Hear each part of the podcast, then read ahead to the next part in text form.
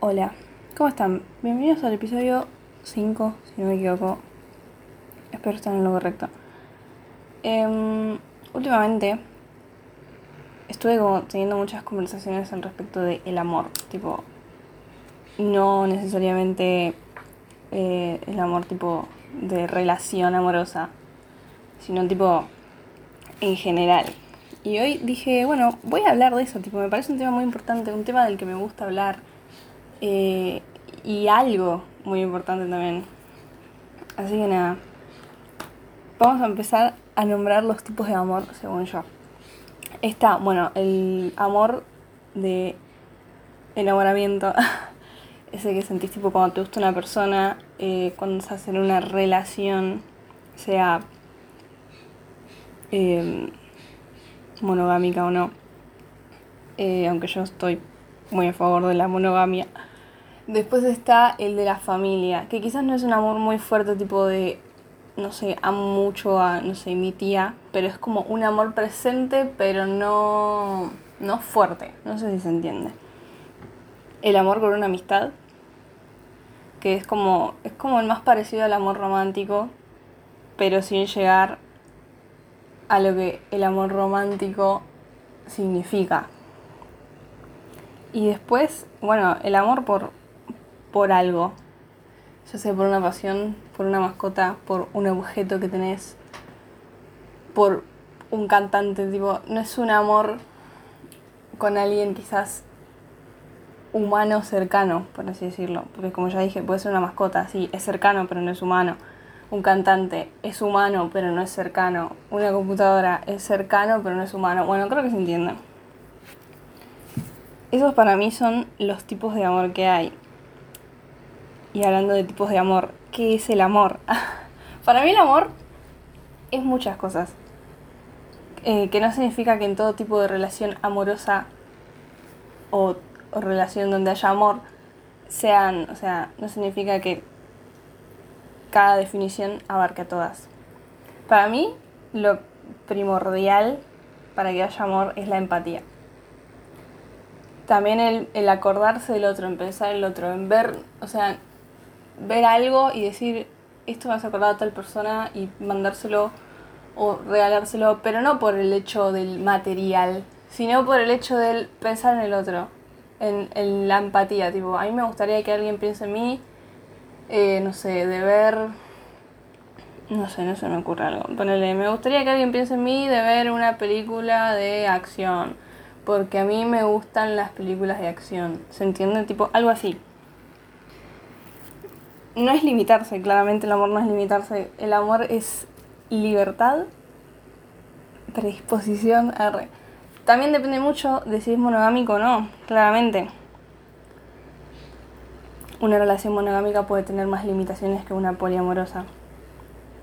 Pero bueno, eso es otra cosa. Yo me voy a centrar hoy más que nada en amor en general, pero más tirando a lo monogámico. Así que para mí no es limitarse. Para mí no es, eh, no sé, tengo novio y no salgo con tal persona porque me voy a quedar con mi novio. No. Si vos elegís quedarte con tu novio porque sentís que es mejor que salir con tal persona, tipo juntarte con un amigo, está bien. Pero el no juntarte con tal persona porque. Porque no. Porque, porque decís, no, me quedo con mi novio. Tipo, ahí es otra cosa. O sea, está perfecto que vos prefieras a tu novio antes que tus amigos, porque claramente, por más que sean tus amigos, y, o sea, por más que tengas relaciones diferentes con cada, persona, el lazo puede ser mucho más fuerte y mucho más significativo.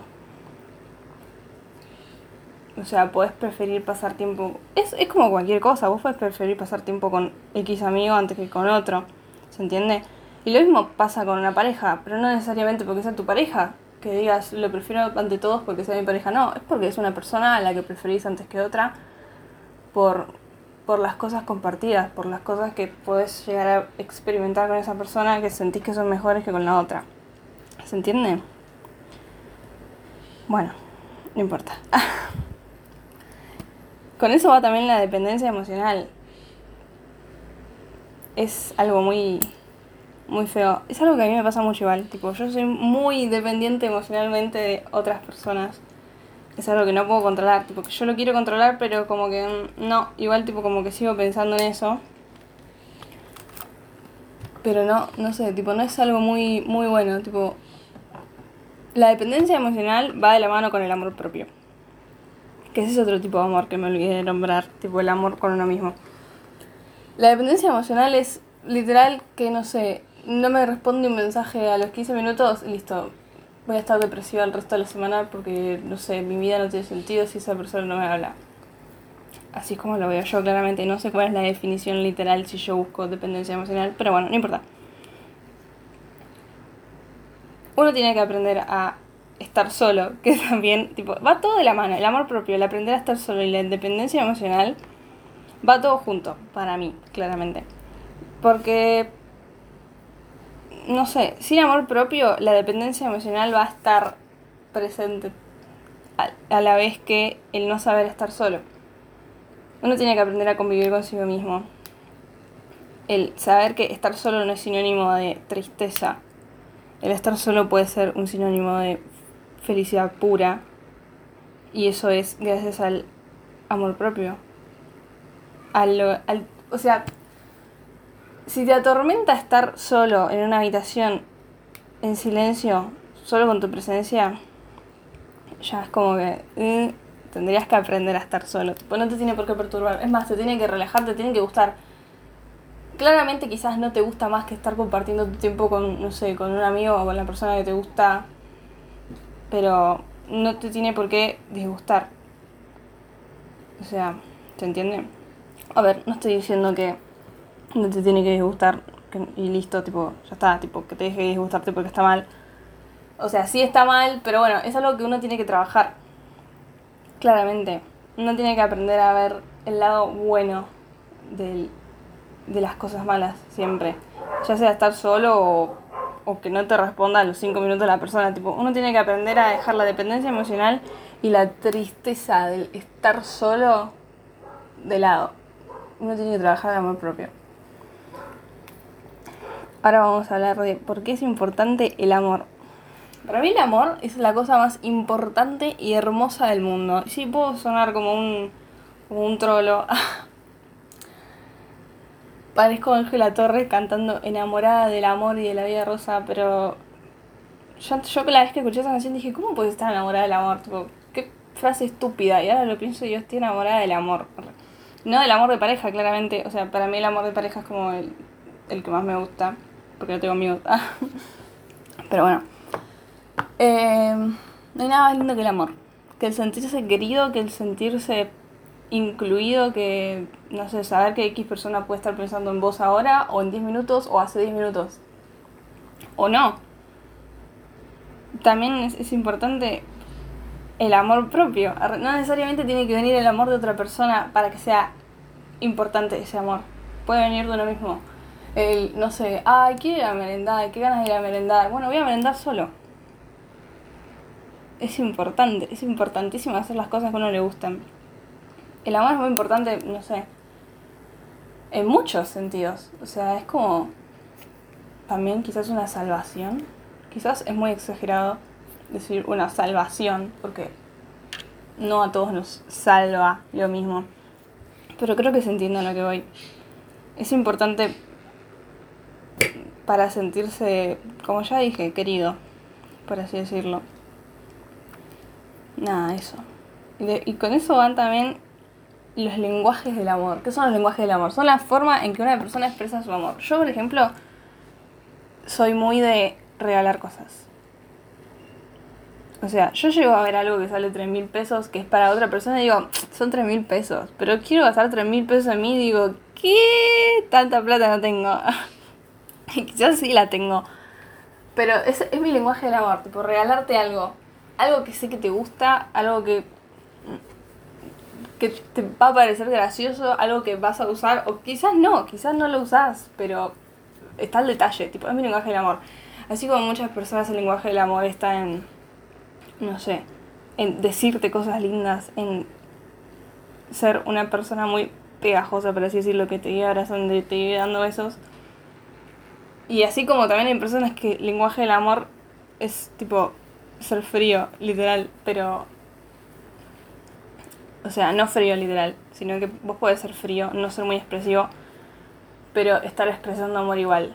Bueno, no importa. Mi lenguaje del amor es ese, es regalar cosas. Si alguna vez te regalé algo, te quiero muchísimo, o en su momento te amé, o te tengo mucho afecto, o... Nada, o me acordé de vos. Y por último, lo último que tengo que hablar es el concepto de amor de mi vida. A ver, es muy amplio tipo el tema del amor de mi vida. Hay mucha gente que cree que eso no existe, hay mucha gente que cree que el amor de tu vida es la persona con la que, no sé, estás ahora y vas a estar para el resto de tu vida y ese es el amor de tu vida, tipo la persona que va a estar con vos hasta que seas grande, ponele. Hasta que te mueras, literal. Para mí es es otra cosa. Uno puede tener muchos amores de su vida. Vos puedes estar en una relación y pensar, fa, es el amor de mi vida. Y está perfecto, tipo, para mí es eso. Vos cuando estás en una relación y terminás y empiezas en otra, es como otro momento de tu vida. Está perfecto si consideras que las dos personas son el amor de tu vida. O sea, cuando estabas con la primera pareja decías, es el amor de mi vida, y cuando estás con la segunda decís, es el amor de mi vida. Para mí está perfecto. Tipo, para mí es así. Con la primera pareja tuviste un tipo de vida y con la segunda otro tipo de vida. Que no quiere decir que hayas cambiado tu personalidad al 100%, sino que viviste diferentes cosas. Tuviste una diferente experiencia, más allá de que sea buena, mala o... no, no importa eso. Sino que para mí es así. Todas tus parejas pueden ser el amor de tu vida. Es más, un amigo puede ser el amor de tu vida sin, sin necesidad de que sea un amor romántico. Pero también para mí está el amor de mi vida. ¿Se entiende? Tipo, como que, sí, yo amé a todos un montón, con todos la pasé excelente, pero esa persona, por más que pasen 30 años, para mí va a seguir siendo, no sé, la pareja con la que mejor me sentí, con la que más libertad tuve, con... No sé, ¿se entiende? Es como que todas fueron el amor de mi vida en su momento. Pero esta persona es el amor de mi vida, tipo, de mi vida, tipo, entera. Nada de eso. Para mí es así. Sé que para mucha gente, tipo, el amor de mi vida no existe, o que, o que es, o que nunca les va a llegar, que piensan que nunca les va a aparecer el amor de su vida y terminan frustrados. No sé, la persona no va a llegar y te voy a decir, hola, soy el amor de tu vida. La persona va a llegar, va a estar con vos y vos tenés que terminar sí se merece ese título, por así decirlo, ¿no? Porque quizás no se lo merece, fue una mierda con vos en algún momento de la relación, pero vos lo sentís igual, tipo, este fue el amor de mi vida. Nada eso, no tengo nada más que hablar, creo. Ya hablé todo lo que tenía que hablar y se me hizo cortísimo. O sea, literalmente tenía anotadas un montón de cosas que yo las nombré. Y se me hizo muy corto todo. Pero bueno. Hasta acá el episodio de hoy, que no sé cuánto duró, no me quiero ni fijar cuánto duró. Pero bueno, no importa. Nos vemos en el próximo episodio. Que no sé cuándo va a ser. Porque esto es así, me pinta grabar, me, se me ocurre un tema, lo anoto y después lo grabo y se sube cuando se tenga que subir. Y nada eso. Nos vemos en el próximo episodio. Espero que les haya gustado. Y nada eso. Chau chis.